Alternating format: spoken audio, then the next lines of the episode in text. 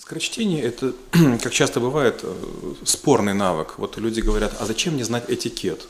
Я не собираюсь быть в дворце Букингемском. Люди говорят, зачем мне быстро набирать? Я не очень много пишу. То же самое со чтением. Каждый человек обычно доволен скоростью своего чтения. Каждый говорит, я быстро читаю. Скорочтение начинается с измерения. Попробуйте посмотреть, сколько символов, сколько слов вы читаете в минуту. Обычно в первом-втором классе нас доводят до некоторого угу. уровня, когда замирают, замеряют эти цифры. Ну, и этим нас оценивают. Как бы. Да, и потом на этом все замирает. А потом есть некие легенды, что есть люди, которые читают как-то по диагонали или вверх ногами. А это легенда, вы думаете? Или книгу кладут под подушку. Ну, конечно, легенды. Олег, вы прям простите, я буду вас перебивать, потому что ну, я, я вот со многими э, слушателями, кто выбрал это, это, эту тему, вот прям это один из базовых навыков, потому что я хочу читать одну книгу в день, и, и вот очень нравится читать, но после прошлого эфира я пытался читать быстро, я теряю просто мысль, что там вообще. Быстро читать получается, но э, информация в голове не укладывается, та, которая там, ну, то есть получается смысловая нагрузка у меня теряется. Быстро читать получается, а вот смысл вообще где-то уходит. Представим, что вы каждый день ходите на работу, и вы успеваете рассмотреть все, что происходит справа, слева, впереди. А теперь вы будете бегать, а потом на машине ездить. И получается, с ускорением есть иллюзия, что вы можете пропустить нужный поворот. Но этого не происходит. То же самое со скорочтением. Скорость, скорочтение не прорывает вдруг неожиданно. У вас будет скорость постепенно нарастать, вы mm-hmm. постепенно освоите. А, это первое. Второе. Вот а про страхи, вот вы не рассказали, страхи. Да-да-да, сюда же, сюда, про страхи. Второе. Когда вы сдаете скорочтение на экзамене, на, на тесте, а, вам задают по прочитанному фрагменту не менее 10 вопросов. Mm, допустим, вы, вы поймали прочли, смысл, вы не поймали? Да, вы, допустим, прочли некий фрагмент. Вот я прочел на экзамене 12 это тысяч. вас? Да, 12 тысяч символов. Это считается, ну, такая средняя скорость. 12 тысяч символов это за... За минуту.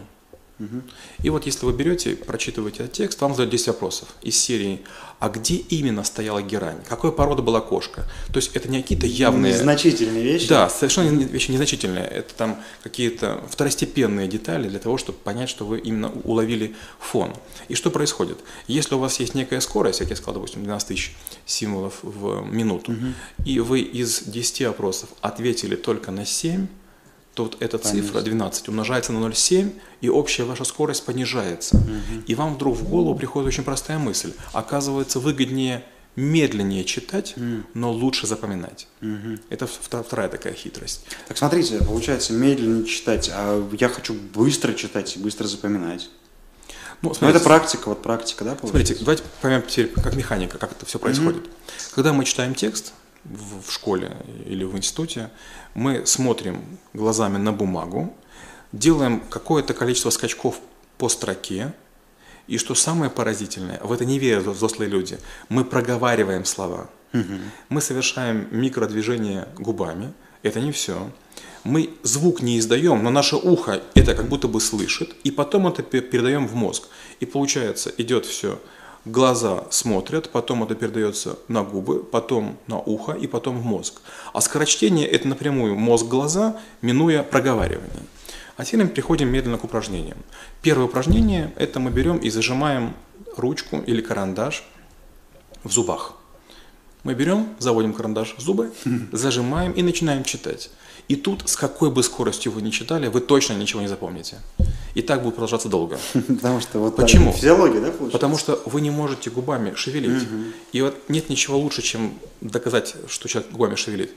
Ты читаешь, не шевелишь? Прочти текст. А теперь прочти его с ручкой или карандашом. И вдруг оказывается, что человек не помнит, что он прочел. И вот нужно потом примерно неделю, утром и вечером по полчаса читать Чтобы текст. вот эту старую модель убрать. Да, но есть хитрость. Мозг такая хитрая машинка, которая потребует угу. или прочти заново, угу. или эту же книгу потом тайком прочти. Угу. Вот мозг нужно отучить. Повтора не будет. Вторая хитрость. Мы берем, откладываем ручку, берем, скажем, левую руку и начинаем выстукивать некую мелодию. Темп. Я выстукиваю «В лесу родилась елочка». Угу. При, как, при, при, читая при этом. Да, то есть я читаю и себя стучу по коленке. И получается, что с одной стороны я головой так должен... мозг вообще, по-моему, отключится, и ты ничего не будешь понимать. Конечно. А.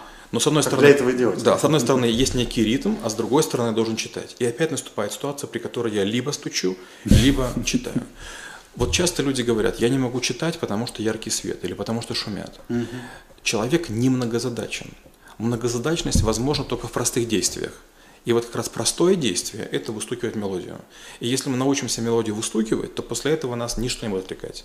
То есть, вне зависимости ни от чего, я могу читать при любом свете, при любом шуме. Надо привыкнуть к тому, что не каждое слово нужно читать. Вот скажем, Т.Е.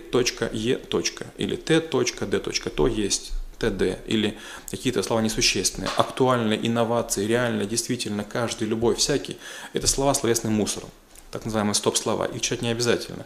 И когда вы взяли, допустим, из текста процентов 90, угу. скорее всего, вам этого О, хватит. Мозг автоматически выхватит сложные слова, незнакомые слова, и вы гарантированно угу, угу. текст возьмете на любом языке, будь то английский, французский, немецкий итальянский.